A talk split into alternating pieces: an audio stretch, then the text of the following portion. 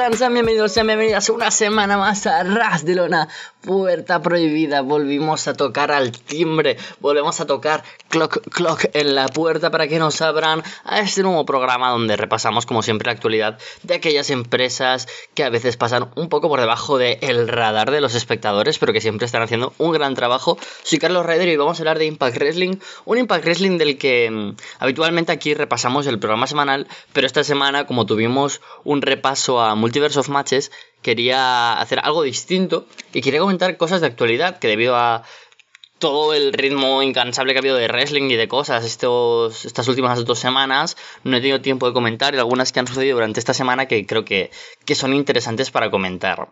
Tuvimos, como bien decía, Multiverse of Matches, puedes escuchar la, la revisión junto a Alessandro que grabamos este pasado martes, si no me equivoco. Y de ahí salieron algunas cositas que creo que merece la pena comentar. En el main event tuvimos a los Briscoes luchando contra, contra los Good Brothers, con esa victoria de los Good Brothers.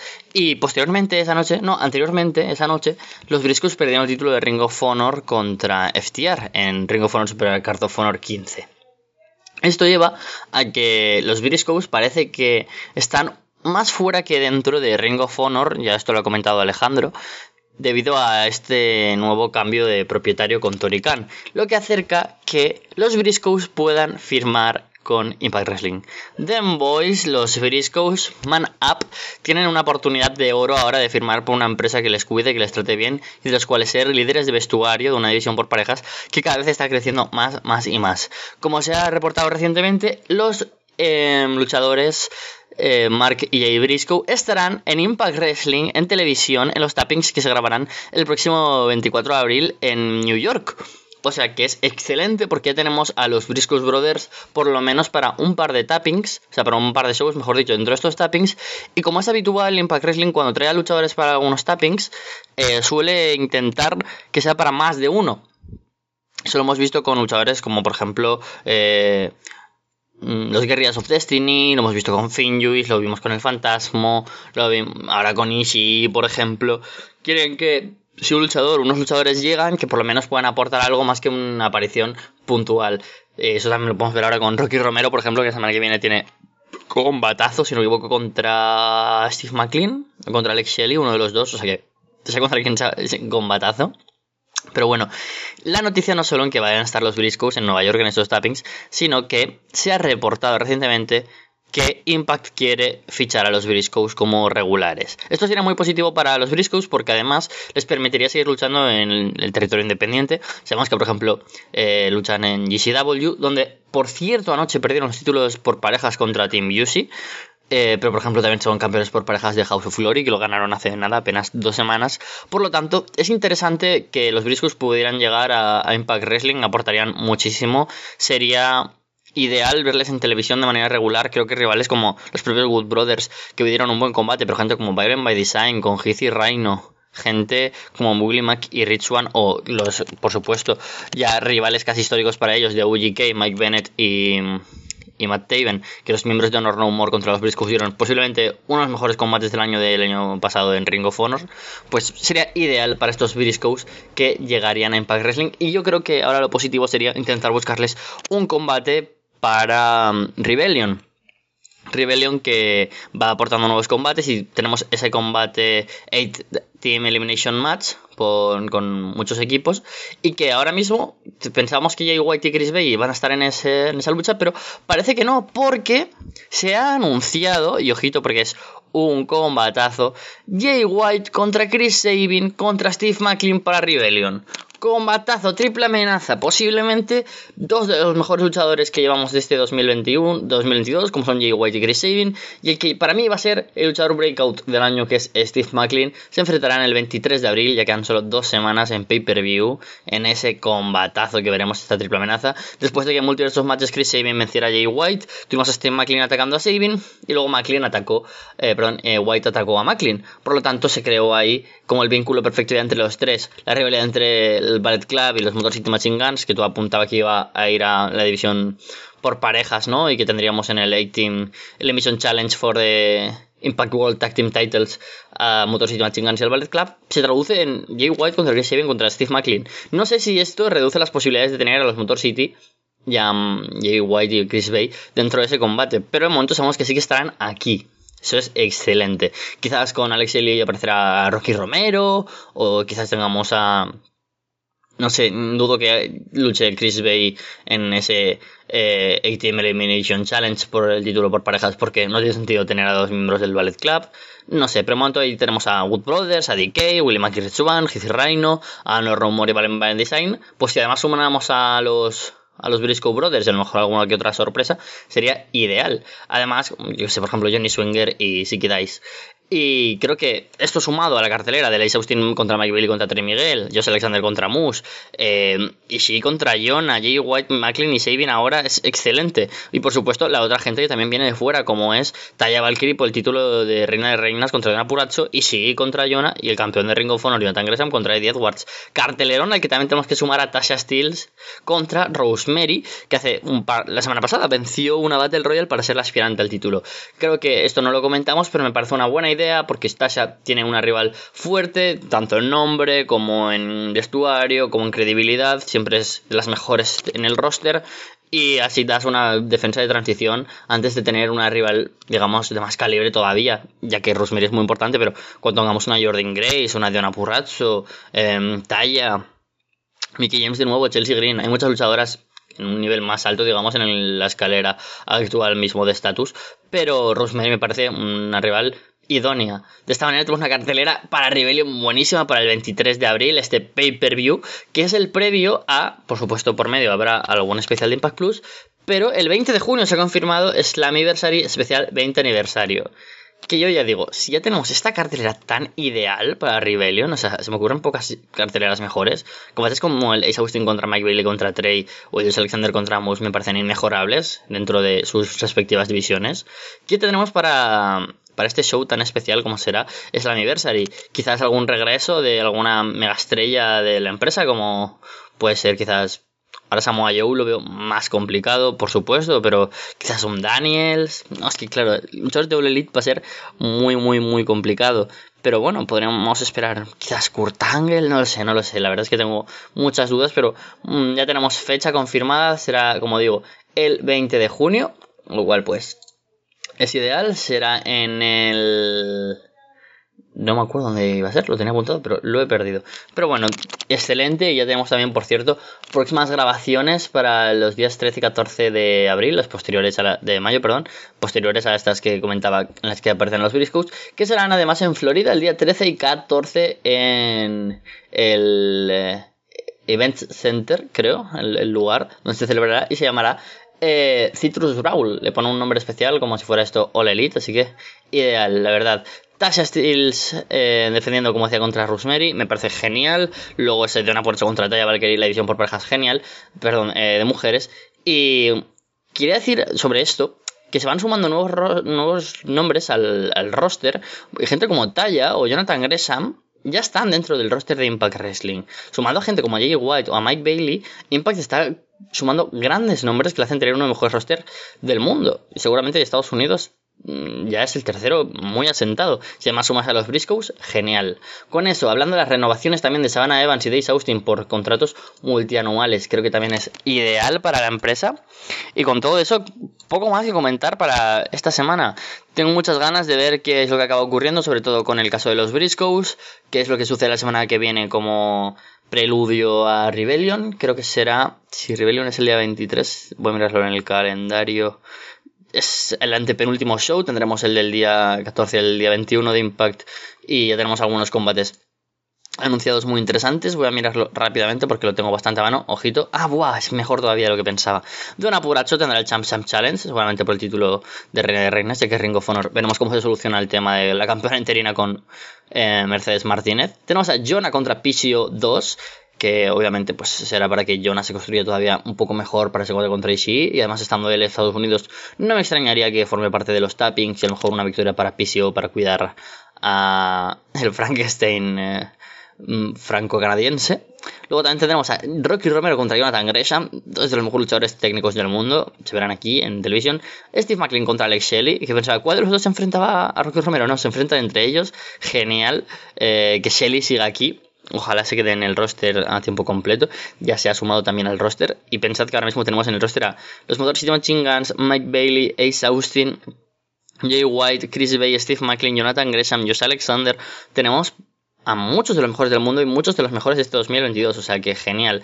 Y además, si sumas, como decía, a la división por parejas, la división femenina, la división de la X Division, gente como Taya, como Gresham o como eh, los Briscoes que se podrían sumar a tiempo completo a la cartelera, será ideal para tenerlos semana tras semana en Back Wrestling. Con esto, hoy me despido y nos vemos pronto. Muy buenas, soy Guimar Cabar y esto es Arras de Una Puerta Prohibida y nos volvemos a ver después de mucho tiempo aquí con lo mejor de eh, New Japan Strong, la división americana de New Japan Pro Wrestling.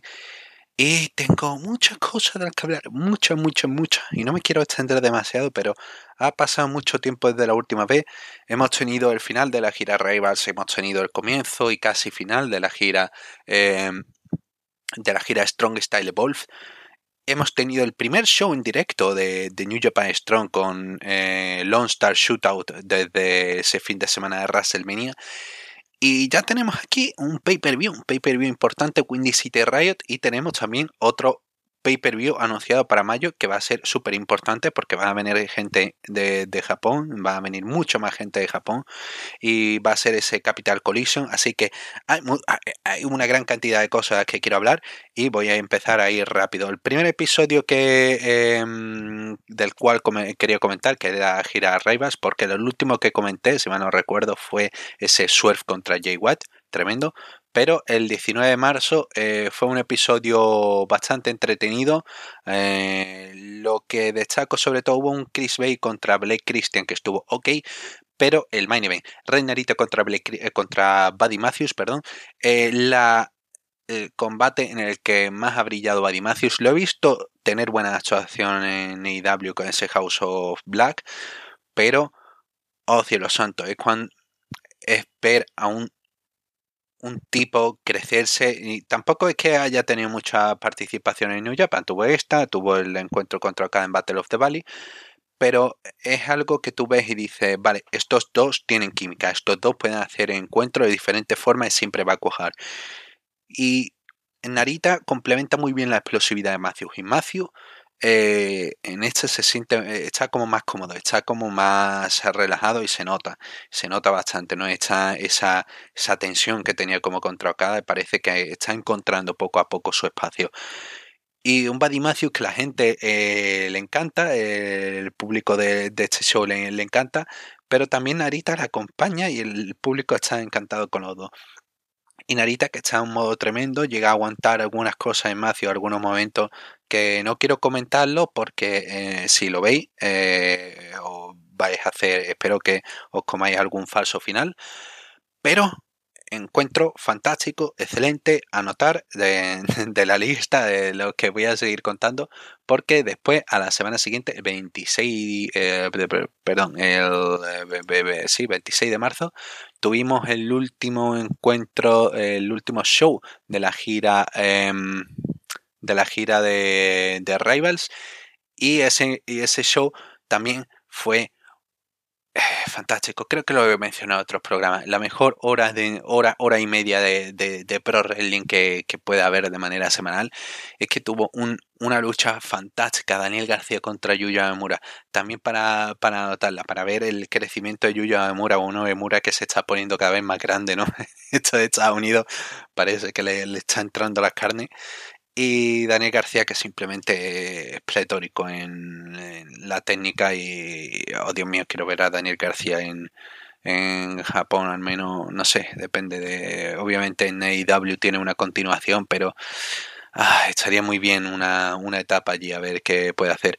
Black Tiger contra Rocky Romero, que cumplió, un encuentro que está bien por el tema de la trama, en el que todavía sigue hacia adelante la, la historia pero un main event que no es tan bueno como el Buddy Matthews contra Reinarita, pero es, también muy divertido, que es ese Team Filthy contra Team Connors.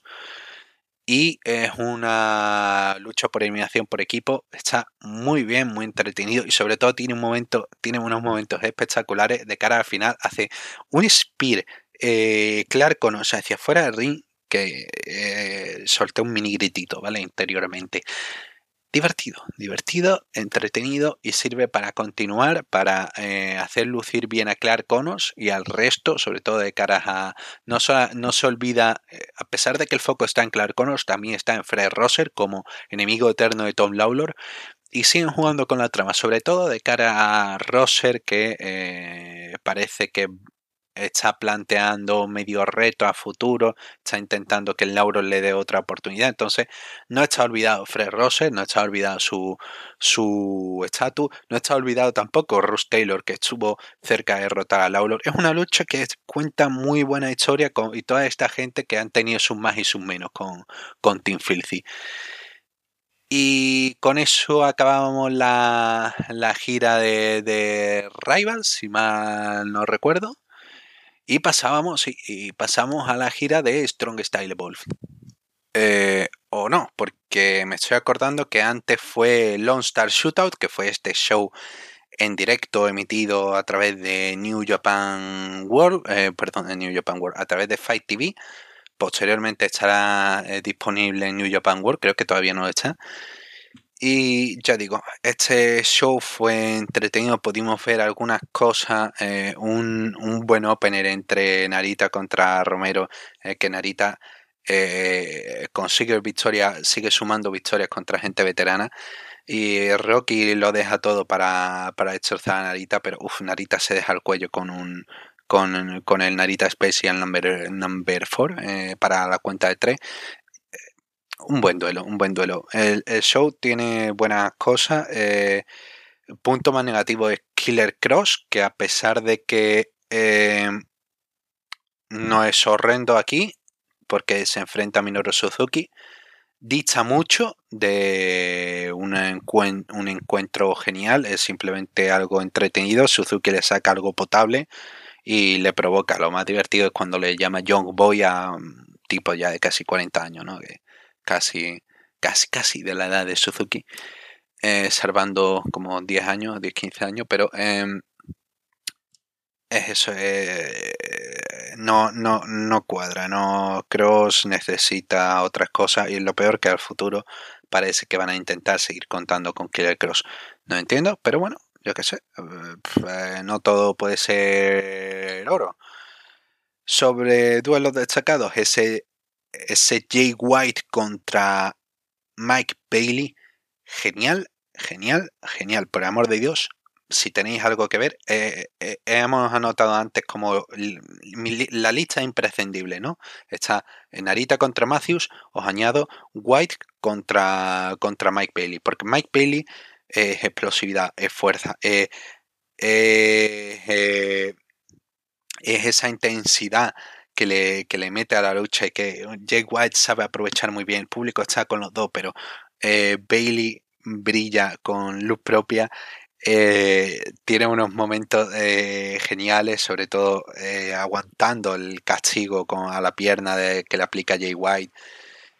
Bailey resiste, resiste todo lo que puede y está cerca de ganar, pero bueno, Jay White siempre anda un paso por delante, ¿no? Y eh, te plantea muy bien a un heel inteligente y te plantea muy bien a un babyface que tiene técnica, tiene habilidad, tiene fuerza, tiene, tiene todo para, para seguir hacia adelante. Un tremendo tope con giro, por cierto, el de Bailey en ese encuentro que me acabo de acordar. Y lo, perdón, tope con giro, eh, Asai Moonsault. Un Asai Moonsault que la cámara no capta bien, pero que ves que es magnífico, limpio, limpísimo. Y mm, el main event, que era Chris Dickinson contra Tomohiro Ishii, que es una lucha que también está bastante bien, pero creo que está un peldaño más atrás. Eh, no sé si lo he comentado anteriormente, pero me parece que Ishii está un, está un peldaño más atrás de forma. Creo que ha bajado bastante el nivel. A pesar de que hace lo mismo, se nota que está como más cansado, más dañado, es menos activo y creo que eso está afectando a, las actuaciones. Ya comenté que no, no me gustó del todo aquel encuentro en Battle of the Valley, estaba bien, estaba bastante bien, pero el público no estaba metido y sí, en algunos momentos, no sé. Pero todo va cuadrando, ¿no? Todo va, parece que va encajando es una pena. Pero igualmente, vale, también lo añado porque Dickinson le, da un aporte a la lucha de, de, fuerza que y si no le da tanto, pero eh, sí, me, parece también añadirlo a esa lista. Tenemos Buddy Matthews contra Narita, White contra Bailey y, Dickinson contra Suzuki. Después del show se grabaron otros tres encuentros que se emitirán creo que la semana que viene o la siguiente. Entonces, eh, sí, eh, hay más grabaciones de Strong. Y con eso pasamos a eh, Strong Style Evolved y eh, se va a, aumentar la lista de, recomendaciones. Va a aumentar la lista de recomendaciones porque oh we, oh we. Lo siguiente fue esta gira de Strong Style Evolve, emitiendo el primer episodio el 3 de abril. ¿Y qué comentar sobre esto? Em, Kratos lo están construyendo, sobre todo para esta trama después de un encuentro por equipos contra Wheeler, Utah y Rocky Romero, eh, para construir eh, la trama eh, contra Alex Coughlin, lo llamó después de la lucha, empezaron a insultarse y eh, empezaron a atacarse, así que es interesante, me, gusta mucho eso, sobre todo como primera trama para, para un Alex Coughlin que, que ya no es un John Lyon, recordemos que se graduó cuando consiguió derrotar a Jair Kratos en, en ese encuentro de su desafío. Y sí, tengo muchas ganas de ver para si pueden dar otro encuentro del mismo calibre, si pueden dar algo mejor, porque hay mucho potencial en un encuentro con pura fuerza, ¿no? Eh, Finn Juice se enfrentaron a The Mighty Donil, Jonah y Shane Hayes, se reunieron por fin. Un encuentro que estaba bien eh, divertido hasta el final, cuando termina atacando Shane Hayes con una silla a Joey Robinson.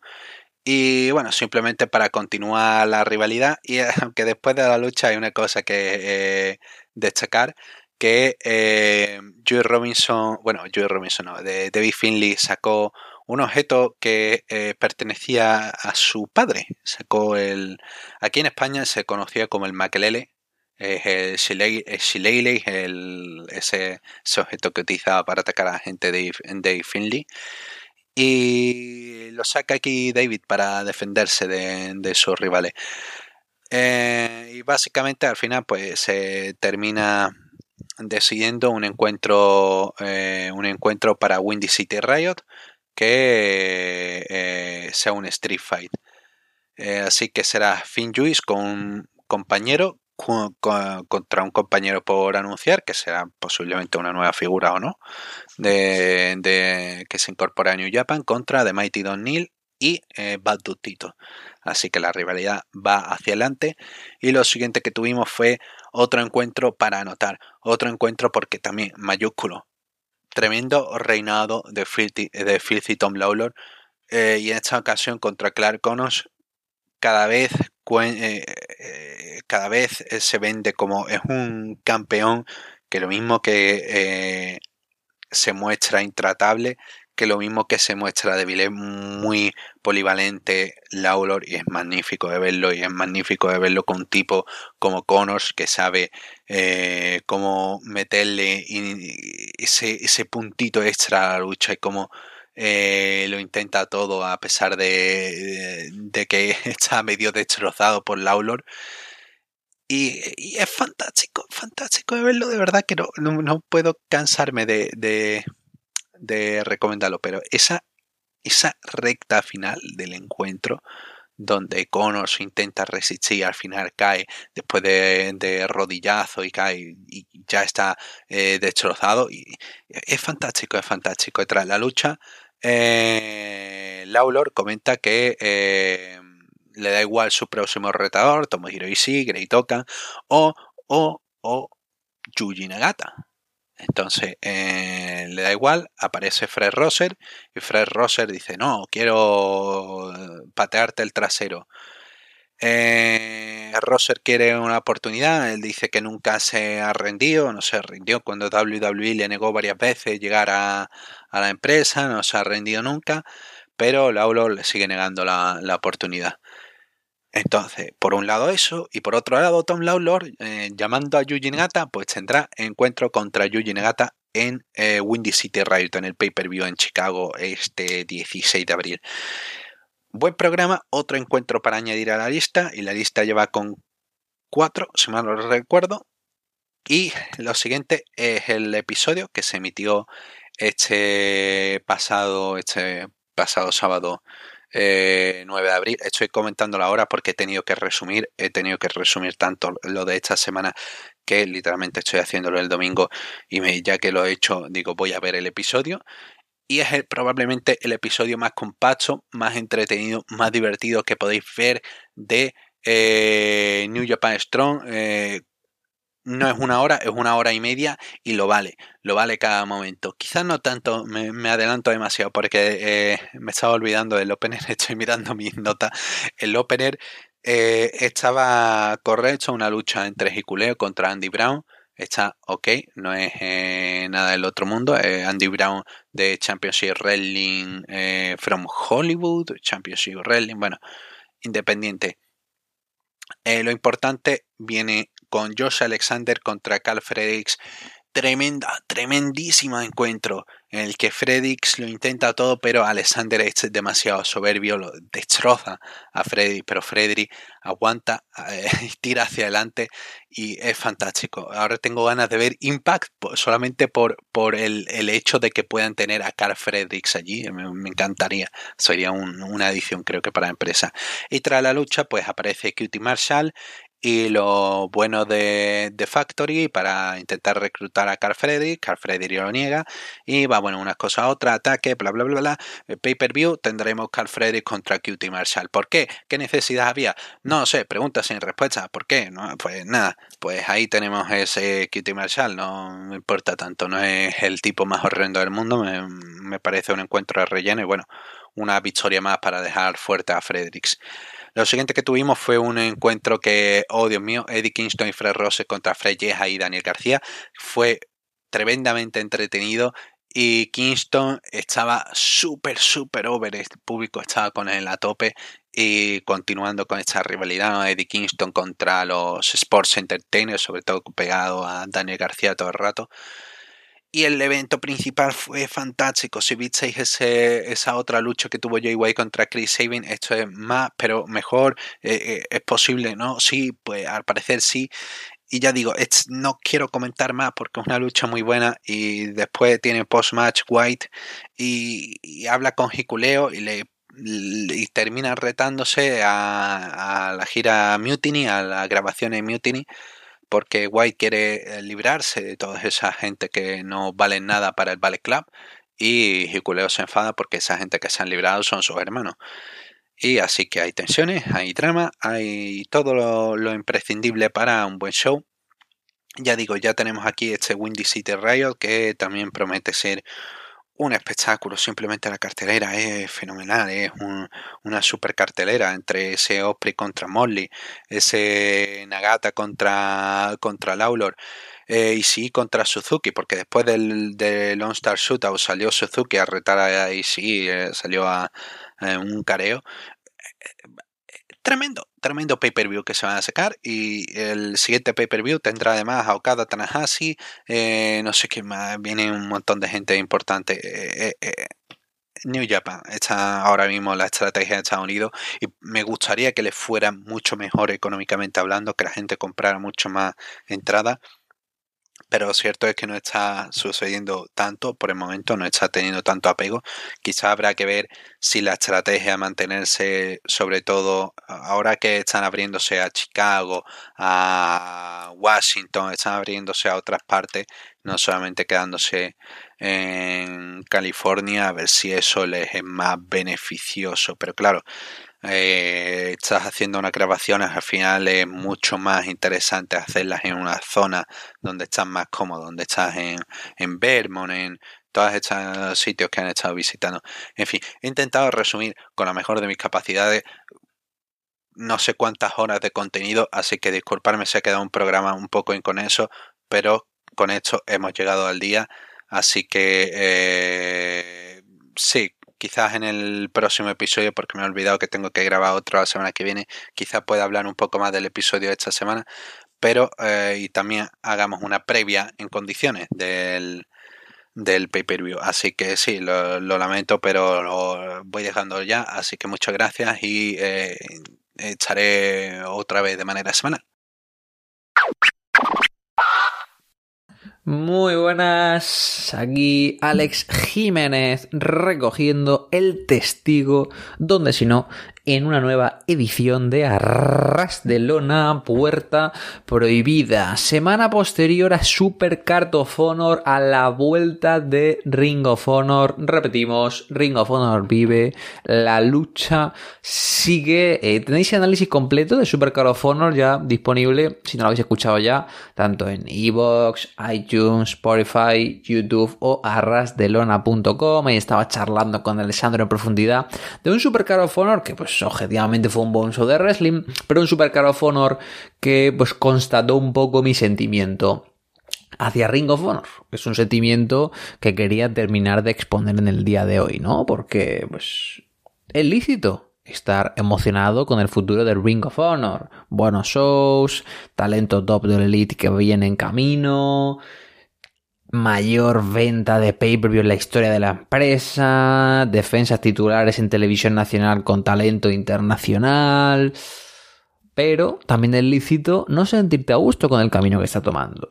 Y yo, ya lo he dicho, en Twitter, lo he comentado aquí en Arras de Lona, no soy una persona que siga All Elite Wrestling, eh, no soy una persona que esté interesada en volver a seguir All Elite, que estuve siguiendo cuando empezó la empresa, y por lo tanto no me interesa lo más mínimo que Ring of Honor, hasta que tenga un acuerdo televisivo, pues vaya desarrollando sus primeras historias en televisión de All Elite Wrestling. Y vosotros me diréis, bueno, es que Tony Khan no quería hacer Super Car of y de momento no tiene un acuerdo televisivo y tiene que hacer cosas. ¿Qué queréis que os diga?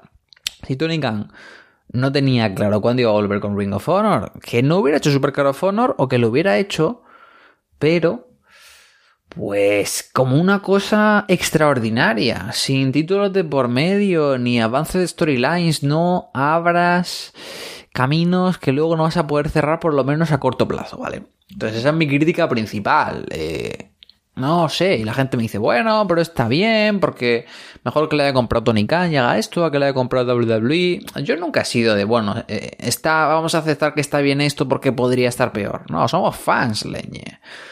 Expresémonos como queramos, quejémonos, alabémonos, pero no, no, no nos dejemos eh, comprar, no nos agachemos la cabeza ante pues, un millonario más, ¿no? Porque Tony Khan no cueste más o menos, no dejas otro millonario, ¿vale?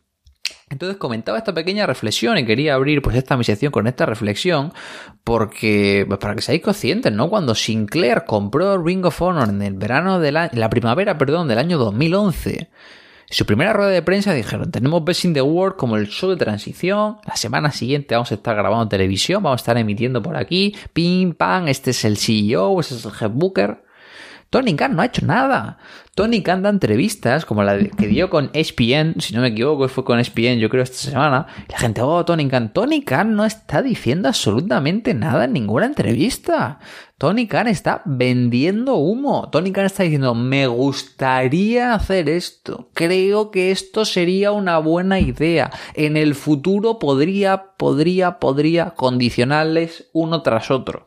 Ni siquiera él sabe cuándo va a empezar a emitir un programa, una programación semanal y dónde lo va a hacer, porque dice que bueno, que después de Super Caro y el éxito, que está en negociaciones con Warner Media para meterlo en, esa percha, ¿no? Y quizás llevar el programa de televisión nacional, pero no tiene nada claro. Lo único claro es que Ring of Honor ha sido comprado por Tony Khan, que ha puesto los campeones que le ha interesado porque es su empresa y que es el head booker. Eso es lo único tangible.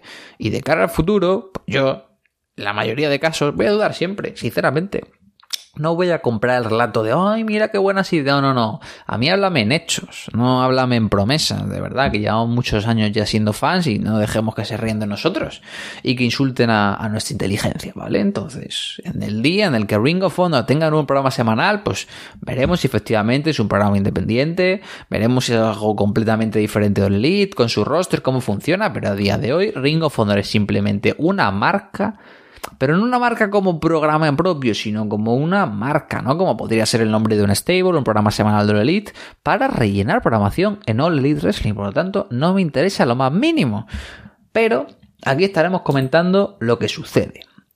¿Y qué ha sucedido esta semana con nuestros campeones? Pues bueno, eh, hemos tenido a los campeones mundiales en parejas de Ring of Honor FTR enfrentándose a The John Bucks, John Bucks contra FTR 2 en Dynamite esta semana, una pelea por el campeonato en parejas de AAA y el ROH World Tag Team Championship, que bueno, bastante eh, sin sentido, ya decía Alessandro, ¿no? Eh, tenemos el campeonato mundial del Ring of Honor y en parejas del Ring of Honor con el diseño clásico, con el logo antiguo, pero luego el TV está con el logo nuevo y Ring of Honor parece que sigue teniendo el logo nuevo. Eh, no entiendo, sinceramente. Y un poco, bueno, es, son cosas de acá, no, ay sí, quiero respetar el legado, pero no quiero, no, ahora no quiero cambiar el logo, ya, lo otro. No lo sé. Me da flojera. FTR retuvo el campeonato en parejas el miércoles en Dynamite, derrotó a los Bucks. Sinceramente, me gustó más el primer enfrentamiento entre los John Bucks y FTR hace año y medio. Y me pareció infinitamente mejor Briscoe Brothers contra FTR que este FTR contra The John Bucks. ¿Me pareció un combate malo? No, me pareció un combate notable. Me pareció un combate de 7. No me pareció un combate de 9 ni de 10, como lo estuvieron pusiendo, pero bueno, ahí tenemos a FTR que siguen siendo campeones en parejas. Por otro lado, el campeón puro de Ring of Honor, Wheeler Yuta, tuvo pues su career making performance, ¿no? Lo venían buildeando de poquito a poquito en el Elite. Y en Rampage tuvo su momento, pudo bailar mano a mano con John Moxley, un combate dramático, un combate en el que pues se ver una brecha en la frente nada más empezar empieza a sangrar raudales, imitando algunos spots, ¿no? De ese ya icónico combate entre Stone Cold Steve Austin y Bret Hart en WrestleMania 13. John Moxley se lleva la derrota, pero tiene literalmente que asesinar a Wheeler Yuta, que quiquea y quiquea y quiquea de todos los tipos de Paradigm Shift, todos los rodillazos y movimientos imponentes. Y sobre el papel, lo que estoy contando debería ser un combate súper épico, pero conmigo no conectó. Quiero decir, me parece un. Creo que dentro de este mismo estilo, me pareció muy superior ese John Moxley contra Big Music en Dallas, en Bloodsport, show de GCW, promovido por Josh Barnett. Me parece un combate mejor. Creo que está más intenso, se vio más crudo, se vio más real. No lo sé, me gustó más. Aquí Wheeler Utah contra Moxley. Quisieron hacer algo parecido, pero creo que he venido de ver a Mox hacer este combate al máximo nivel. Que cuando lo veo aquí con Wheeler Utah se me quedó nuevo medio camino. Parece un combate notable, pero no sobresaliente. Un combate de 7. Podemos decir un combate de 7. Tiene buenos recursos, tiene buenos momentos, pero tampoco me parece especialmente emocionante. El, por ejemplo, cuando sangra Beef sigue en su combate con Mox, es un sangrado que tiene sentido del golpe. Aquí no tiene sentido el blade que se hace. Es como que Mox le choca la cabeza a Yuta contra el esquinero del ring. Eh, con, perdón, contra las escalinatas para subir al ring, empieza a sangrar por una auténtica barbaridad y es como, no tiene sentido, este move lo hemos visto 200 veces, ¿no? Entonces, otro combate notable que no pasa de más. Así que ahí está Wheeler Yuta. Y por parte del campeonato de la televisión, Minoru Suzuki tendrá su primera defensa la próxima semana contra ni más ni menos que Samoa Joe. Samoa Joe es una persona que ya tiene experiencia con el oro del Ring of Honor, campeón mundial por más de 600 días y también campeón puro de Ring of Honor en el año 2005. Joe busca su tercera corona, primera vez que reta por el campeonato mundial de la televisión y se enfrenta ni más ni menos que a Minoru Suzuki. Además, en un venue con historia para Ring of Honor, como es el 1 Lakefront Arena de New Orleans. New Orleans, 2014, fin de semana de WrestleMania 30, Ring of Honor celebró el que fue hasta la fecha el evento más grande de su historia y a día de hoy el segundo evento con mayor asistencia de su historia únicamente por detrás de G1 Supercar en el Madison Square Garden con más de 6.000 tickets a la venta. El main event per se del show fue Marty Scroll contra Dalton Castle, con Dalton Castle teniendo el campeonato mundial, pero, pero el verdadero main event, lo que vendió todos los boletos fue ese intenso y emotivo duelo entre Cody Rhodes y Kenny Omega. Recordemos, ¿no? Que estaban en plena disputa del Bullet Club. Empezamos con la Civil War y ese combate pues representa, yo creo, la perfección, el pic de popularidad del Bullet Club como, como boy band, por así decirlo, de la lucha libre profesional dentro de Estados Unidos y esa pequeña semillita, ¿no? Que nos va plantando el sendero de cara a eh, lo que sería eventualmente All In. Por cierto, esto fue en el año 2018 y no en el año 2014, es decir, fin de semana de WrestleMania 34. 4, si no me equivoco. No, fin de semana de WrestleMania 30. Así que disculpen. Así que bueno, veremos qué tal. ¿Me gustaría que yo ganara el título? Pues sí. Eh, me parecería estúpido que se lo hayan quitado millones y tan rápido. Pues también. Pero bueno. Eh, cositas, cositas de Tony Khan. Así que esto es un poco la situación que tenemos ahora mismo con Ring of Honor. El futuro de los briscos sigue en el aire. Se puso bastante over el trabajo de los briscos por parte de Tony Khan, pero no esclarece nada. Eh, los Briscoe Brothers que ganaron el campeonato de parejas de GCW en Spring Break para perderlo anoche también eh, en Los Ángeles contra Pussy, es decir, Ali Catch y Effie. Ahora no comentaré nada de este movimiento. no le veo ningún tipo de sentido, pero los Briscoe Brothers se quedan sin oro en parejas y se rumorea que podrían estar aterrizando en Impact Wrestling, que quiere ficharles a tiempo completo, así que estaremos muy atentos de eso, a ver cómo se, cómo se desarrolla todo. Y fuera de aquí, pues de nuevo, más incógnitas de cara al futuro. Vamos a ver cómo evoluciona Ring of Honor, un Ring of Honor que está en pleno proceso de reconstrucción, no solo a nivel luchadores, ¿no? Es decir, Ian Ricaboni Caprice Coleman parece que le gustaron a Tony Khan y se podrían quedar comentando. Bobby Cruz, el ring announcer, también parece que se va a quedar, porque estuvo ya en, Dynamite, ¿no? Para comentar, para anunciar ese combate entre los John Bucks y FTR, así que buen detalle no han tenido la misma suerte. Todd Sinclair, veteranísimo árbitro, no estuvo presente ni se le espera. No se le espera tampoco a Hunter Johnson Delirious, booker de la empresa durante más de 10 años y parte importantísima del desarrollo de una compañía tan importante como ella. No se espera tampoco a Mark Kruskow, era el principal jefe de Public Relationships de Ring of Honor. No se espera a Kevin Eck, que era un asistente del equipo creativo y el responsable de hacer la newsletter semanal de Ring of Honor. Así que bueno, cambio de dueño, se va gente. Se me hace gracioso, ¿no? Yo entiendo que tú quieras meter a tu gente, las ventas funcionan así, pero bueno, si tanto quieres respetar el legado de la empresa, pues qué mejor para respetar el legado de la empresa que mantener a la gente que ha, la ha sacado, ¿no? Porque ya volvemos al relato de no, oh Dios, Salvador, Tony Khan. Delirious ha hecho más por Ring of Honor de lo que ha hecho Tony Khan.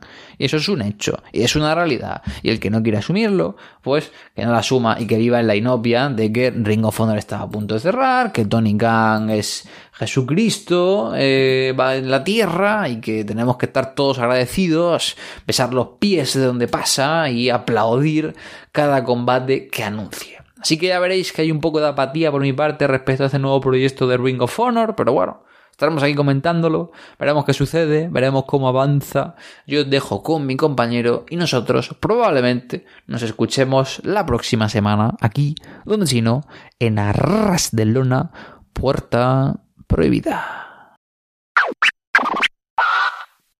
¿Qué tal amigos de Arras de Lona, Puerta Prohibida desde México? Su amigo Chava Rodríguez. Por toda esa fiebre de WrestleMania no hubo edición de Puerta Prohibida. No obstante, la actividad en México es constante y he tratado de estar al pendiente. Entonces esta semana voy a tratar de irme rápido para abordar distintos temas que han surgido en las últimas semanas. Empezamos con AAA, la presencia de los Hardy para la triple manía de en Tijuana, la primera en Monterrey. No me quiero extender tanto porque en su momento, días previos, espero platicar con ustedes los carteles y hay cambios de última hora. La lucha contra los hermanos Lee creo que puede ser buena. Me parece, ahí tengo mis dudas, que ya habían venido los Hardy cuando estuvieron en su etapa de independientes en Ring Honor con The Crash. Pero tengo que checar bien el dato. En internet encontré algunos videos de Jeff Hardy solo, pero me parece que vinieron los dos. Creo que incluso si Phoenix llega a recuperarse al 100% para esa fecha podría convertirse en un triangular. Vamos a dejarlo abierto ese tema. Y ya que mencioné lo de WrestleMania, AAA participó con un evento especial en el WrestleCon, en un evento titulado AAA Invest WrestleCon en, en la ciudad de Dallas. Y creo que de primera impresión podría decirles que es la mejor función de AAA en lo que va del año en un solo evento porque al menos en programas televisivos eh, graban una parte de las luchas, salvo eventos especiales que tampoco van completos, al menos en la transmisión por Space, en televisión. No obstante, Fight TV que lo presentan completos.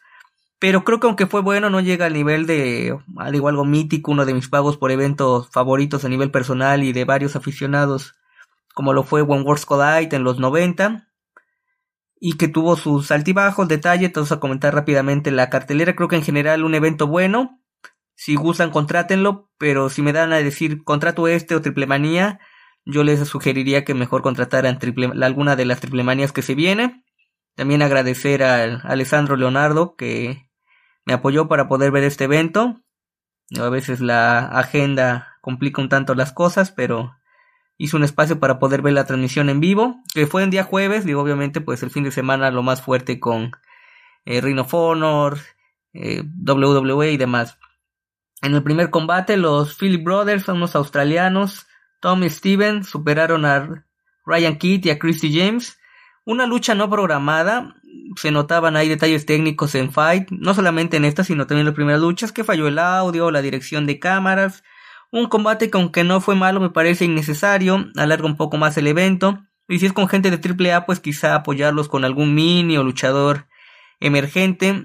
Te voy a comentar otros combates, pero por ejemplo estuvo Crazy Boy, que es un hombre que uno puede identificar por las etapas que ha tenido en AAA, meterlo a la lucha.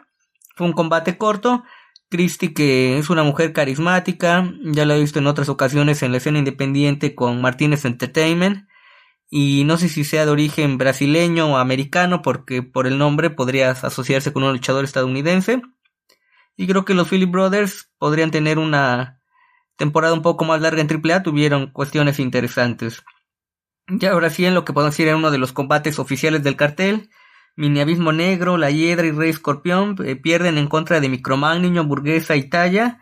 Lo hicieron un Lumberjack, como luego hacen en la traducción de Leñadores creo que era innecesario simplemente dejar a estos luchadores trabajar.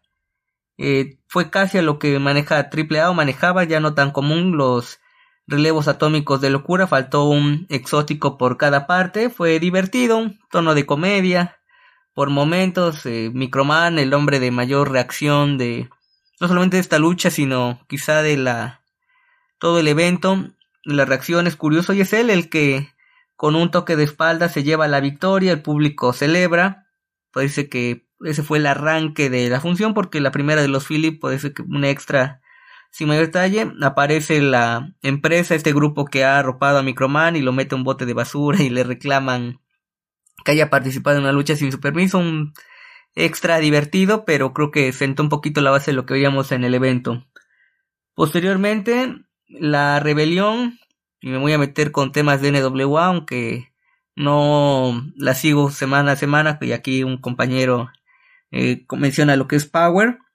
Eh, de vez en cuando veo contenido de NWA. Una defensa más de Bestia y Mecha Wolf, la rebelión en contra de Drago y Aerostar, que la unión de los enmascarados mexicanos, pues obviamente recuerda lo que fue en su momento lucha underground. Una buena lucha, probablemente de las mejores del evento. Obviamente, aunque son campeones del NWA, pues Bestia es originario de Tijuana, estuvo su papá, Damián 666, que participó en AAA en los 90, después en los 2000. Eh, se le nota, creo que Bestia merecería más actividad en México, en una empresa grande, no solamente en la escena independiente. Los Castigos y Mecha World Trotamundos, esta aparición especial con AAA. Tuvo actividad en su momento en la Arena México participó en un Grand Prix. Creo que por momentos hizo pensar que quizá AAA iba a obtener, o al menos su representante, los títulos de la NWA, pero una defensa más de la rebelión. Posteriormente, un combate mixto o casi mixto, podríamos decir. Abismo Negro Jr., Ares y Fabia Apache en contra de Octagon Jr., Aramis y Mister Iguana, representantes de este estilo moderno de la lucha mexicana, con rapidez, toques de comedia, no tanta comedia como lo fue el combate de Microman, Fabia Apache que es una luchadora con una experiencia enorme. Yo creo que probablemente es la luchadora, la mejor luchadora, la más relevante en la historia de AAA, 30 años de la empresa, que creo que no es una cosa menor. Y Mister Iguana, que pese a su personaje cómico, irreverente, se nota la evolución que ha tenido en su trabajo en el ring. Precisamente es él con su variante de Bulldog, el Póngase Verde, que derrotan a Abismo Negro Jr. y da la victoria para su equipo. Después en el combate especial, Puma King, San Adonis y Gringo Loco que se acopló a la empresa en contra de Jack Carwell, Pagano y Drago Kid. Tenía mis dudas por la presencia de Pagano, pero fue un combate bastante divertido, obviamente, pues los movimientos aéreos, vistosos, sobre todo del bando técnico de Jack Carwell, de Gringo Loco, de Drago Kid. Los, no soy, en otra ocasión lo he comentado, no soy tan afecto a las palabras en inglés, pero los spots bastante buenos. No obstante, creo que la alargaron un poquito más de lo necesario. Hubo momentos que decían si aquí acá, o al menos así lo percibí yo, que decía si aquí acaba la lucha, perfecto, tuvo la buena duración, ritmo y demás. Pero bueno, se fue a más de lo necesario, ganan con un gracias a Pagano y dejó el ambiente liso para lo que yo fue la mejor lucha de la cartelera, pero la más corta, esa cierta dualidad, no sé si por los compromisos que tenían los luchadores, porque pueden ver redes sociales, había unos que tuvieron días bastante agitados, incluso en, en Twitter, no recuerdo si fue en la cuenta de Fredo Esparzo de Lucha Blog, para que le revisen, había un estadístico de los luchadores de mayor actividad, durante ese fin de semana de semana estaba Mike Bailey, creo que fue el que tuvo nueve participaciones, bastante. Eh, bandido, obviamente pues hay que aprovechar, por ejemplo, que estuvieron en Game Change Wrestling, Rinofono, AAA y demás. Quiero pensar que por eso fue esta premura para la defensa que tuvo Laredo Kid del campeonato crucero AAA en contra de Flamita y Bandido. Obviamente son hombres que se conocen, la trayectoria internacional, Bandido mostrando su fuerza, un movimiento espectacular que toma en Gory Bomb a Flamita, pero también estaba Laredo como manera de desnucador encima de Flamita, lo soportó. Creo que Bandido podría tener un mano a mano con Laredo por el campeonato sin mayor problema si la empresa así lo decide.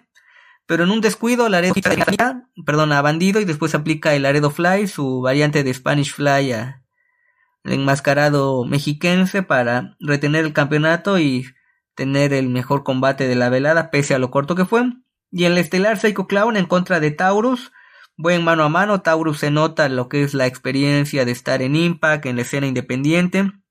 Incluso en la misma narración mencionaron que Psycho usó movimientos o castigos que rara vez utiliza, y eso se muestra por la motivación que llega a tener el luchador, un público distinto, otro tipo de audiencia, y tratar de ganar.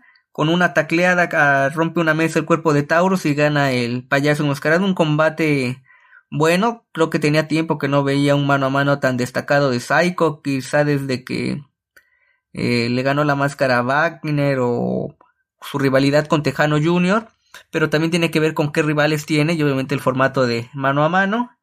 Y ya para el cierre de la noche apareció Jeff Jarrett, el King of the Mountain, el rey de la montaña, para atacar junto con la empresa a Psycho Clown y anunciarse como el cabecilla del grupo. Fue inesperado, pero entendible por la gran historia que tiene Jeff Jarrett con AAA. Eh, llegó como campeón del NWA en los en la primera década de este siglo a la empresa, ha sido megacampeón, distintas etapas y creo que fue un cierre acorde a lo que vimos durante el evento y pueden encontrarlo sin mayor problema en la plataforma de Fight TV, aunque tengo el presentimiento de que eventualmente AAA lo compartirá completo o al menos un par de luchas en sus redes sociales. Bueno, terminamos con AAA, vámonos rápido a la escena independiente, un evento grabado en el mes de febrero aproximado y esto es porque por las entrevistas a los luchadores acabando mencionaban fechas, apariciones que ya pasaron. Entonces, por eso tomo como referencia el mes de febrero. El Indie Army Wrestling presentó el Club de la Lucha Femenil. Indie Army, una empresa situada en el Estado de México, la periferia de la Ciudad de México, que presenta sus eventos en lugares pequeños, pero esto no le resta calidad a los combates, incluso a veces luchas mejores a las que podemos ver en una semana cotidiana en AAA o en el Consejo Mundial. Y obviamente esta función enfocada al talento femenil. Empezó con un una lucha de tríos. Cyrelli, Akasha y Golden Girl. Nuevamente yo creo que eh, detalles de la cámara. Un lugar pequeño fue en el Valientes Gym. Un tanto precario, podemos mencionarlo. La narración de José Manuel Guillén y Jorge Libán pues, estaban de pie, no tenían ni una mesa, estaban parados con el micrófono. Pero en cuanto a las luchadoras, un trabajo aceptable, se les nota que son novatas, cierta eh, falta de coordinación, errores en algunos movimientos. Gana a Zaireli al aplicar una desnucadora a Golden Girl. Creo que al menos Zaireli en cuestión de personaje es un personaje llamativo, pero todavía tienen que trabajar las tres mujeres en gimnasio e ir corrigiendo detalles. Después otro mano a mano, quizá el mejor combate de mujeres de la función, no el mejor combate de la función, ahorita vamos a llegar a ese punto, entre Krista y Sagitarius. Sagitarius, una luchadora de el estado de Veracruz, pero que lleva tiempo trabajando en el estado de México, principalmente con Naucalpan. se les nota las bases, no obstante Krista la supera y gana, y curiosamente Krista es hermana de Cyril y entonces las hermanas saliendo victoriosas en combates consecutivos. Después un mano a mano a tres caídas, el único combate de la función a tres caídas, pero el mejor del día, entre energía y epidemios, vimos técnica, castigos, obviamente la diferencia de pesos fue notoria y salió en favor del vencedor de Epidemios, Epidemios que fácilmente es un peso semicompleto en contra de Energía, uno de los profesores del Indian Army Wrestling, pero que creo que es peso medio um, máximo, entonces resistir los castigos de un rival así complicó el asunto. Después hubo una lucha de tres esquinas por el título junior de la empresa, Rey Eclipse en contra de Mr. Leo y Ciclón Infernal, el campeón Ciclón mostró rudezas, una lucha de tres esquinas de eliminación. Primero queda fuera Rey Eclipse y luego en mano a mano Mr. Leo con una variante de driver se convierte en un nuevo campeón. Una defensa un tanto complicada porque aunque salió victorioso parece que se resintió de una lesión en la rodilla. Probablemente vamos a ver un mano a mano de revancha y que ya esté sano el nuevo campeón. Después, en el combate especial, una lucha en pareja, los nuevos Vipers, Ares y Látigo, Látigo que es el campeón principal de Indian Wrestling, en contra de Jitsu y Kunai. Eh, de menos a más la lucha, tengo que decirles que me agradó. Obviamente quien llevó mayor control de la lucha fueron los experimentados, Ares y compañía, pero Jitsu y Kunai no desentonaron, incluso vimos por ahí una estrella fugaz hacia fuera del ring en corta distancia, peligrosa por parte de Kunai pero pese a ello salen avantes los enmascarados que tienen actividad constante en AAA. Después combate de cuatro esquinas para encontrar la nueva campeona femenil de la empresa, Susu Divine, Candy Swing, India Masawa y Lilith Dark, que creo que hubo confusión entre los comentaristas o qué pasó ahí, porque primero anunciaron que era una tipo lucha de eliminación y después que mano a mano se iba a definir el título. Se vieron bien las que tienen, parece que mayor roce con otro tipo de estilos. Por ejemplo, Susu Divine y Lilith Dark. A Candy Swing la noté un tanto errática, pero fue la vencedora con un toque de espaldas.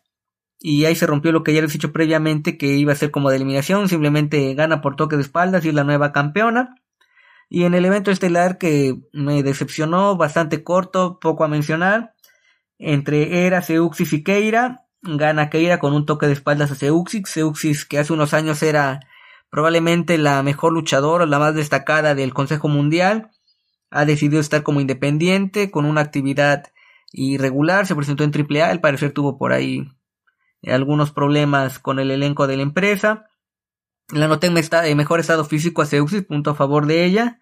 Y era que aunque es una luchadora joven, que al menos ya puede presumir de haber estado en la arena Coliseo, actividad en la escena independiente, todavía necesita recorrer más lona, como se dice en el ámbito para llegar a luchas estelares y Keira que poco a poco busca retomar su ritmo que la llevó incluso a ser reina de reinas, el título principal de AAA.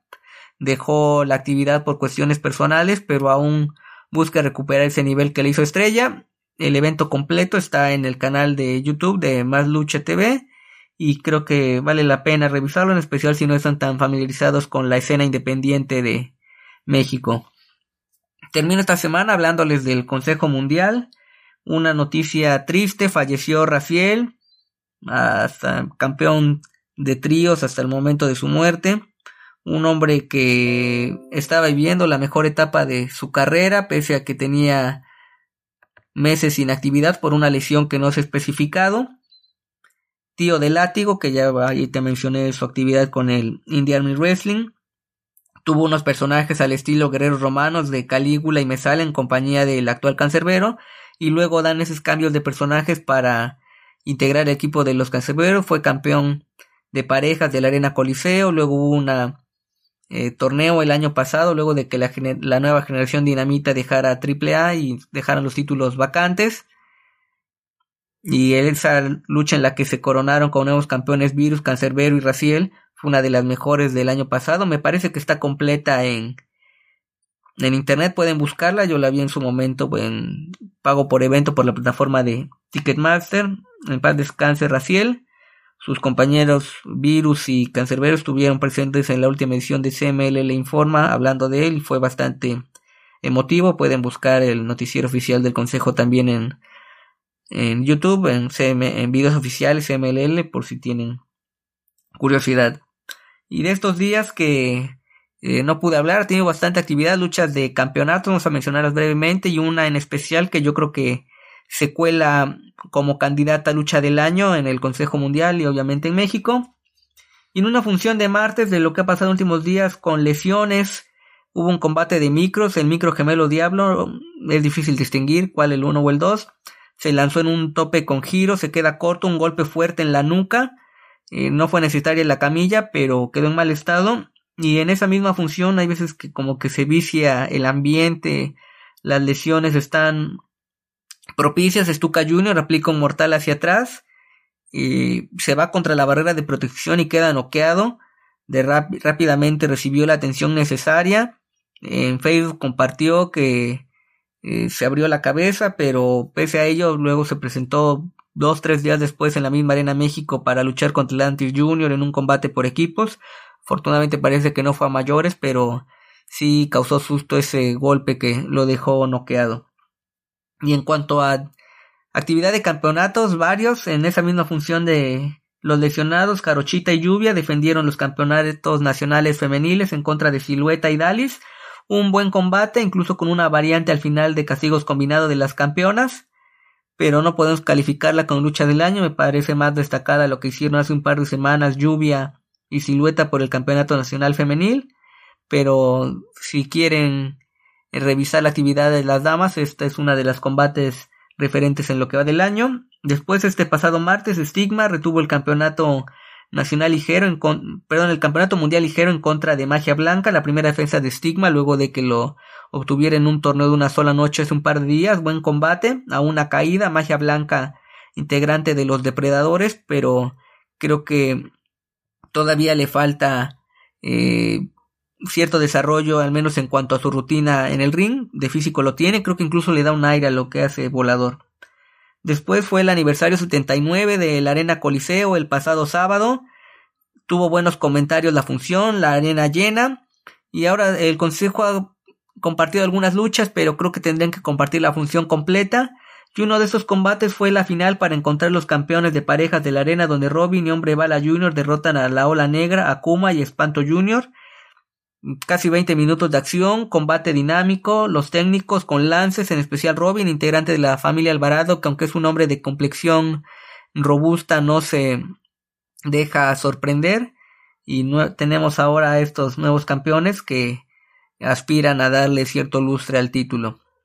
Y en lo que es yo creo que candidata a lucha del año, curiosamente las mejores luchas del consejo hasta este momento ha sido por campeonatos, la lo que fue en su momento la lucha por el campeonato de los micro entre Chamuel y el gemelo Diablo, Lluvia en contra de Silueta y este combate donde Euforia sorpresivamente pierde el campeonato nacional completo en contra del Terrible y luego sorpresivamente porque fue su primera defensa, el título estaba vacante luego de una polémica que se fue con el campeonato del Diamante Azul, ahora DMT Azul eh, como independiente AAA.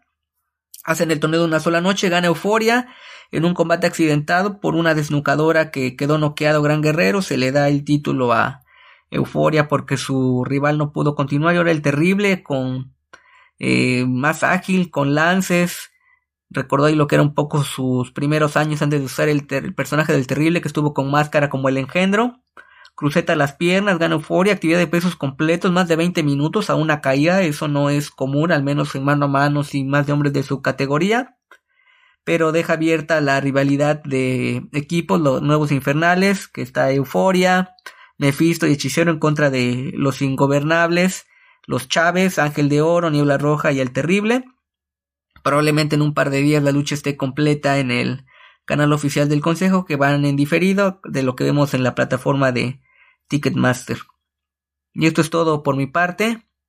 Sigan al pendiente de la lucha, los invito a que lean mi columna semanal en www.tuplandejuego.com.mx y a que adquieran mi libro Olvidemos el circo, maroma y teatro de editorial Gato Blanco. 10 perfiles de luchadores disponible en Amazon, en Librería El Sótano, sucursales y tienda digital. Y pueden contactarme a mi cuenta en Twitter en arroba AmazingBlack23 para cualquier duda, comentario, ejemplares autografiados que haya enviado incluso unos al extranjero sin mayor problema. Cotizamos un envío y lo pueden adquirir. Y este, bueno, depende cuando estén escuchando esto, pero si no se queda grabado en Facebook, en la cuenta de Revoluciones con doble C, voy a dar una charla titulada Lucha Libre y Escritura y a presentar mi libro. Y voy a hablar un poquito de la historia de la lucha libre, porque del encanto, al menos en la cuestión de México. Va a ser una charla corta de una hora, hora y cuarto a lo mucho, para que la revisen y pues ahí sí pueden seguir la transmisión en vivo. Pueden hacer comentarios, preguntas sin mayor problema. Saludos desde México, un abrazo, que estén muy bien y síganse cuidando que esta pandemia todavía sigue. Saludos. Muy buenas, soy Guimar y esto es Arras de una puerta prohibida. Esta semana volvemos al fin después de mucho tiempo con lo mejor de NWA, la empresa, el bueno de William Patrick Corgan y tenemos mucho que comentar, tengo poco tiempo y quiero mantenerlo concentrado. he hecho un esfuerzo titánico para intentar concentrar sensaciones, cosas que quería comentar. Quería hacer una review sobre la Crockett Cup, no ha podido ser. Llegó el fin de semana de WrestleMania, no pudo ser. Se me ha acumulado dos episodios de NWA Power, uno de, de Power Surge, pero nos olvidamos porque que es Power Surge, no importa realmente para el, desarrollo final de, Power.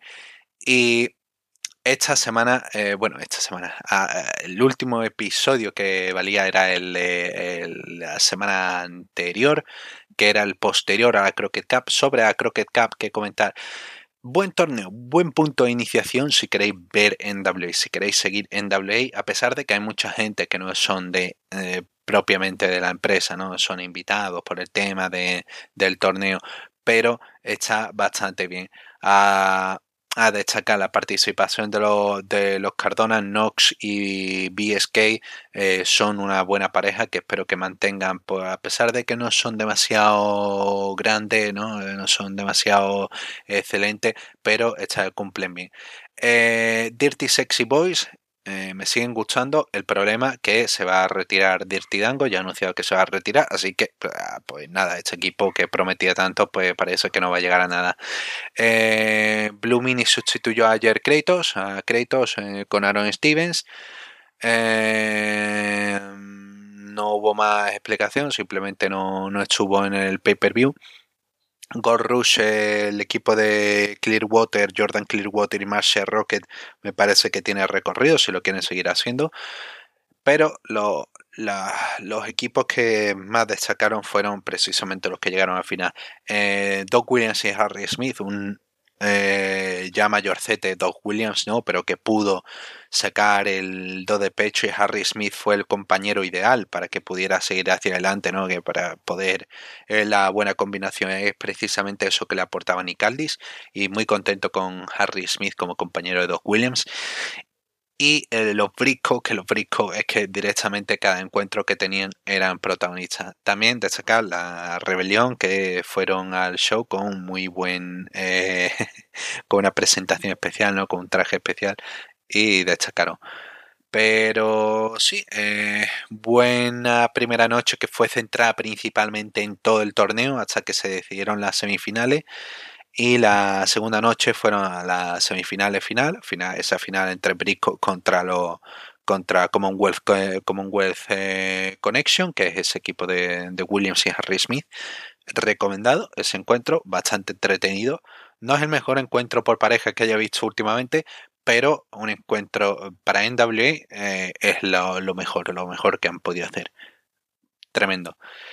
La segunda noche eh, brilló más en algunos puntos, en otros no tanto. Eh, pudimos ver más continuación de Zion. Eh, tuvimos un punto de, de Hill máximo con ese duelo entre Mayweather y Jack Stein. Dane cobrándose, a pesar de perder, había castigado a Mayweather, lo había dañado tanto que le, que le había dañado tanto a la rodilla, lo ataca después de la lucha y cobra su oportunidad Champion Series, que había dejado caer que era por el campeonato mundial, al final no, lo cobra sobre Anthony Mayweather, tiene mucho más sentido que lo haga así, tiene mucho más sentido que lo haga contra su ex compañero, rival, enemigo, y gana el campeonato nacional, eh, Jack Stein, muy bien hilado. Eh, más destacado, Homicide consiguió un buen duelo, una, una buena Fatal Four Way, consiguió proclamarse como campeón en, en WAPS Junior. Luego tuvo un encuentro en el siguiente show entretenido contra Austin Iris para defenderlo, pero bueno, eso ya entraré más adelante. Camille eh, sigue como campeona. Eh, tuvimos probablemente el peor encuentro que vaya a hacer en W en todo el año con Tyrus contra Ronnie Mack, literalmente dos personas que no pueden mantenerse en un ring intentando sacar una lucha hacia adelante en el, ring. Imposible, imposible, fue lamentable, fue pésimo, fue todos los negativos, todo, todos los adjetivos negativos que tenga para comentar, fue para castigar. Fue directamente todo lo que vean malo, eh, no va a ser tan malo como esto en comparación. Eh, y el main event, el main event estuvo ok, estuvo entretenido entre Max Cardona contra Nick Aldis, pero llegó el problema. El problema fue eh, cómo cerramos el main event. El main event fue eh, empezó con el cluster fact de, que empezó con la, la, cosa esta de qué está pasando, que, empiezan con eh, que si entran los Cardonas, entran BSK y, y BSK y Mike Knox. Entra la Commonwealth Connection para proteger a Aldis. Luego entra Chelsea Green. Le pega un golpe en la entrepierna a Jeff Jarrett, que era el árbitro especial invitado. Jeff Jarrett había tenido un careo con Cardona. Eh, aparece Mickey James, ataca a Chelsea Green y Aldis tiene atrapada a Cardona, le aplica el, Kings, el Kingsling Cloverleaf, se rinde Cardona, pero no es campeón porque Jarrett ve a Mickey James, entiende que ella ha sido quien la ha golpeado a entrepierna, descalifica a Nick Aldis y retiene más Cardona. Final lamentable, ¿no? Lo siguiente, bajo historia, eh, es absurdo. Eh, bajo fuera de historia también es absurdo. Eh, no aguanto y mira que ha pasado día, sigo sin verle el atractivo, el por qué están haciendo esto. Pero no solamente eso, sino que siguieron en la nueva temporada de, NWA Power, siguieron, dijeron, ¿cómo podemos empeorarlo más? Vamos a intentar explicarlo con varios segmentos. Jeff Jarrett mm, estando abatido, no se ha equivocado, el mayor error que ha cometido, quiere disculparse, pero bueno, quiere también eh, arreglar lo que arreglarlo de alguna manera. Eh, seguramente estará más involucrado en la trama Jarrett. No quiero verlo más involucrado, pero bueno, una promo correcta. Pero bueno, siguieron con promo. Fue. No me gustó tanto como esta, dirección que está tomando. Eh, los briscos derrotaron a OGK en un duelo corto que me pareció absurdo que tuvieran, pero fue una buena lucha, fue una buena lucha. Pero no me, me pareció absurdo que hoy están vendiendo a OGK como un equipo fuerte, pero pierde contra Briscoe en 6 minutos. No entiendo. Eh, Trevor Murdoch le está intentando hacer el turn hill. Trevor Murdoch, es que es absurdo.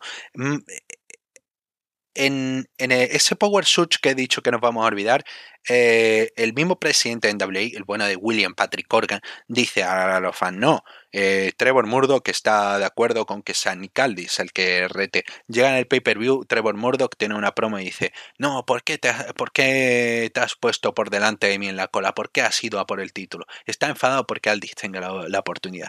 ¿Por qué diablos cambia una semana de otro el show? ¿Por qué diablo me, eh, tienen, tienen la idea, porque claro, está grabado de hace tiempo, y tienen la idea de no, vamos a hacer el tour, esto sirve para hacer el tour de, Trevor Murdoch. No, Murdoch sirve bien como, como face. Mantenerlo, mantener un face que siga a pesar de las dificultades. no, no, no, no, no, no, no lo entiendo, no lo entiendo. Pero bueno, están con el, con el Tour Hill de Trevor Murdoch. Eh, eh, Austin Idol que eh, van a empezar con un reto y veremos brevemente cuál es el reto para eh, quien supere el reto conseguirá una oportunidad por el campeonato televisivo. El último encuentro de Paola Blaze con y Jenna Sai como equipo se enfrentaron contra The Hex y si perdían tenían que separarse. Esta vez sí, de verdad. Y perdieron. Blaze cada vez se cubren más sus carencias, parece que más eh, son conscientes de lo que puede hacer o no Paula Blaze, pero igualmente no es buena lucha, no es una lucha buena este, esta de Power. Y Jenna 6 se marcha ya enfadada ya de por sí, ya, ya finalmente rompe con Tarin Terrell y Paula Blaze.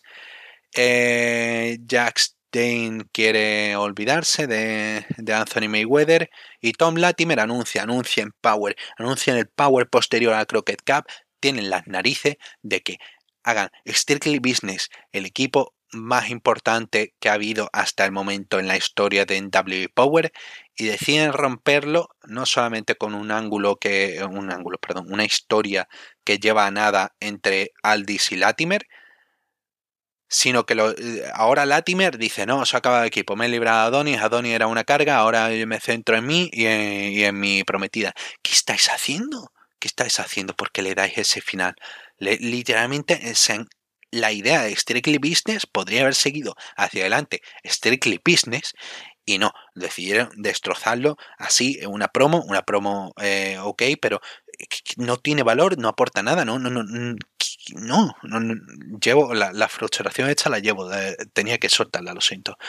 Eh, y luego tuvimos un encuentro correcto entre Homicide contra Austinaris. Austinaris no está para eh, estos niveles de lucha y es un encuentro que está ok, que llega al final y dice no, tenemos que acabar, tenemos que pim pam pam pam, tenemos que ir rápido y ok, ese main event del primer episodio de, de, de esta nueva temporada está ok, pero no sé, se siente, se siente que le falta algo.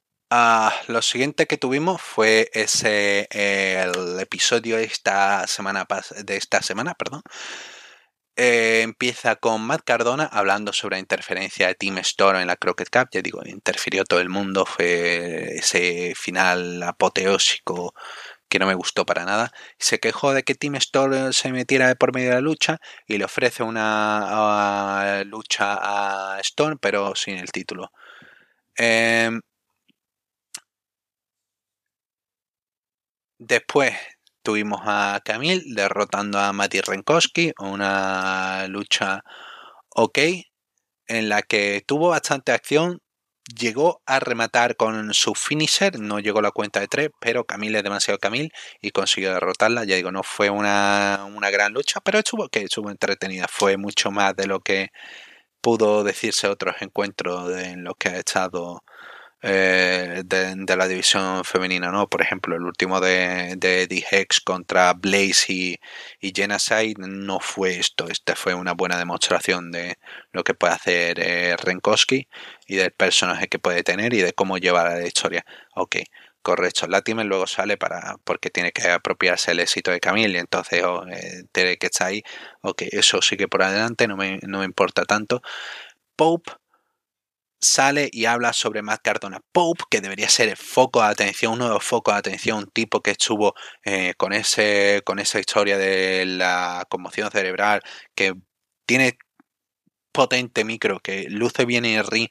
Pop, que tendría que ser el foco, que tiene una oportunidad de Champions Series Pop, que tienen que.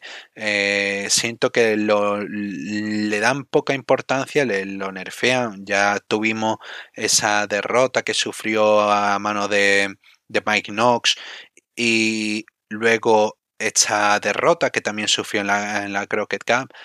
Y aquí, pues nada, dice que em, mm, quiere, quiere ir a por el campeonato mundial, pero entiende que Trevor Murdoch también esté afectado, pero no quiere que, que, em, que, que esté enfadado con la situación, no quiere que eh, que entienda eh, por qué él quiere personalmente ir a por Matt Cardona. Correcto, pero de verdad, ¿por qué Trevor Murdoch tiene que ser? Tienen que intentar hacerlo Gil. No, no, no tiene, no sé, no entiendo, no entiendo, no, no, no, no lo veo. Eh, me hubiese parecido más correcto que Murdoch tuviera un. Hace que Trevor Murdoch vuelva a luchar contra Cardona, pierde, la atacan y ahora es Pope, el que siempre ha estado con Trevor Murdoch, ahora tiene la oportunidad, pelea contra Matt Cardona y tienes construido una historia y una historia que te llega hasta el siguiente pay-per-view. Lo tienes ahí, lo tienes ahí, si es que no te hace falta más. ¿Por qué no lo haces? Porque, pues, yo qué sé, es más sencillo complicarlo y hacer un personaje que claramente es Babyface, Trevor Murdoch, que vale mucho más ahí, otro heel genérico. No, ya tienes demasiados personajes de eso. Mantén a tus Babyface como importante, manténlos con, no sé. Eh, Ronnie Mac eh, destroza a Magic Jake Dumas, que tiene una presencia eh, interesante, pero es absurdo que bueno, Ronnie Mac le está intentando dar importancia y Ah, no sé, eh, no, me, no me gusta demasiado ver a Ronnie Mac eh, aquí en W. No me parece que aporte mucho.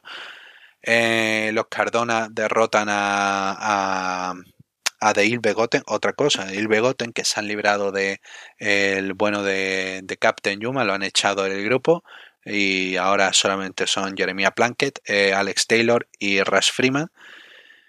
Y aquí en esta lucha, antes de empezar, eh, discuten quién empieza, bueno, hasta que atacan los, los Cardona. encuentro correcto, pero no sé, quizá podría haber hecho algo más, no, no, tiene, no, me, no voy a entrar en mucho detalle porque, no sé, hay cosas que no me convencen de este encuentro, pero ok. Eh, la apatía tira hacia adelante en el programa. Eh, Chris Adonis habla sobre la traición de, Tom Latimer, de que ahora, pues nada, bueno, eh, haya acabado con Strelly Business, está algo mal hecho, pero bueno, él funciona mejor solo y va a intentar volver a ganar el campeonato nacional. No sé qué objetivo tienen con Chris Adoni, no sé qué dirección quieren darle y sinceramente creo que no tienen ni idea ellos tampoco de qué van a hacer con Chris Adoni. Sion habla, acepta eh, lo siguiente que tenemos que Sion habla, acepta el desafío de Tyrus. El desafío es eh, el eh, es un Body Slam Challenge en el que si consigue levantar a Tyrus y lo lanza, conseguirá una oportunidad por el campeonato nacional del campeonato televisivo de NWA. Nick Aldis tuvo una lucha ok en el show contra Dionte Marshall. Tengo apuntado, sinceramente no me acuerdo del nombre. Eh, básicamente para que para decir que él quiere eh, seguir contra Cardona, así que tenemos otra historia ahí con Cardona y un encuentro entre Parro, entre uy, entre Parro, entre rebelión contra Dien, Parro y Odinson, un encuentro ok en el que los friscos estuvieron viendo la acción y eh, sinceramente no, no, sé qué quieren hacer con Dien. En ocasiones lo venden como fuerte, en otras ocasiones no. Eh, no sé, es un tira y afloja que siempre tienen con Dien y personalmente me parece que lo que necesitan para animar un poco más la división, pero le dan esa derrota otra vez contra la rebelión y no, no, no entiendo. Y hay un cara a cara entre los Briscoes contra eh, los buenos de... contra eh, lo bueno de Dien. Y ahora, eh, rápidamente, el último show. Eh, no tengo grandes cosas que comentar. Em, básicamente lo que pudimos ver es Matt Cardona rotando a Team Storm. Team Storm si ganaba iba a tener una oportunidad, la lucha está ok. Y Nicaldis estaba atento a la lucha, salió para salvar a Team Storm. Y eh, lo siguiente que tuvimos era la idea que estaba comentando, que Pope fuera a canjear esa oportunidad de la Champions City con, eh, contra Matt. Tiene esa oportunidad. Espero que le den un build-up, una construcción de camino a eso, porque Pope está teniendo las promos, está teniendo la, pero no está teniendo la acción y rey, no está teniendo la victoria. Titus, eh, Red Titus se enfrentó a Darius Lockhart y, eh, pero terminó por descalificación. Una lucha que estaba eh, entretenida, pero bueno, al final eh, em, Lohar intentando ser un poco más agresivo con, con Taitu, ya digo, no es un... los finales nunca le salen bien de los encuentros a NWA. Los, los que quieren ir a por los campeonatos por pareja, eh, Chris Adonis acepta, eh, bueno, reta primero a Jack Stein a su Master Lock, a su Master Lock Challenge. Todo el mundo tiene challenge, todo el mundo tiene reto. Lo siguiente que tuvimos es eh, Trevor Murdoch destrozando a otra persona y Aaron Stevens le interrumpe. Eh, parece que tendremos Trevor Murdoch enfadado contra Aaron Stevens. A lo mejor Aaron Stevens sustituye a Kratos por por Trevor Murdoch. Tampoco tenemos continuación sobre esa historia.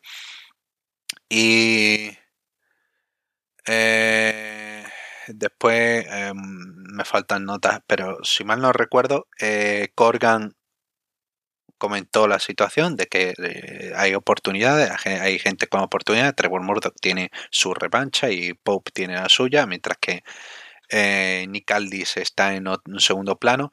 Y el main event que fue Sion contra el reto Body Slam de Tyrus, en la que Tyrus eh, se empieza a ayudar, empieza a hacer trampas para que no pueda aplicarle el Body Slam. Y al final Sion termina termina intenta levantar, pero Austin Idol le dice algo, se queda eh, Sion impactado, ¿no? Semejante cosa que le ha comentado Austin Idol, que no nos hemos enterado a todo. Eh, Tyrus le pega con el hard punch. Termina ahí, eh, no sé, ya llegó sin fuerzas. es una constante de cosas que me parece que podrían funcionar, pero que en WWE se empeñan a hacer de una manera mala. Eh, están con esta historia de Zion con lo del padre, esto que le está diciendo aparece una revelación sobre el tema del padre, no sé, no sé qué, qué, qué, dirección quieren ir con Austin Idol. En ocasiones me parece interesante, en otras no, porque es Tyrus y Tyrus me produce apatía. Y no sé, y ahí queda. Un poco espero. De verdad, no quería transmitiros esta sensación, me quedo con sensación negativa, pero de verdad espero que la semana que viene podamos ver las cosas un poco más claras sobre NW. Así que os dejo y hasta la próxima.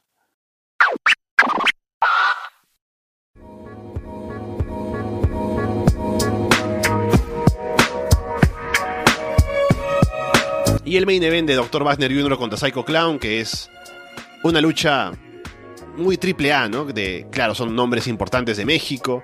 Salen ahí a hacer un main event a ese estilo.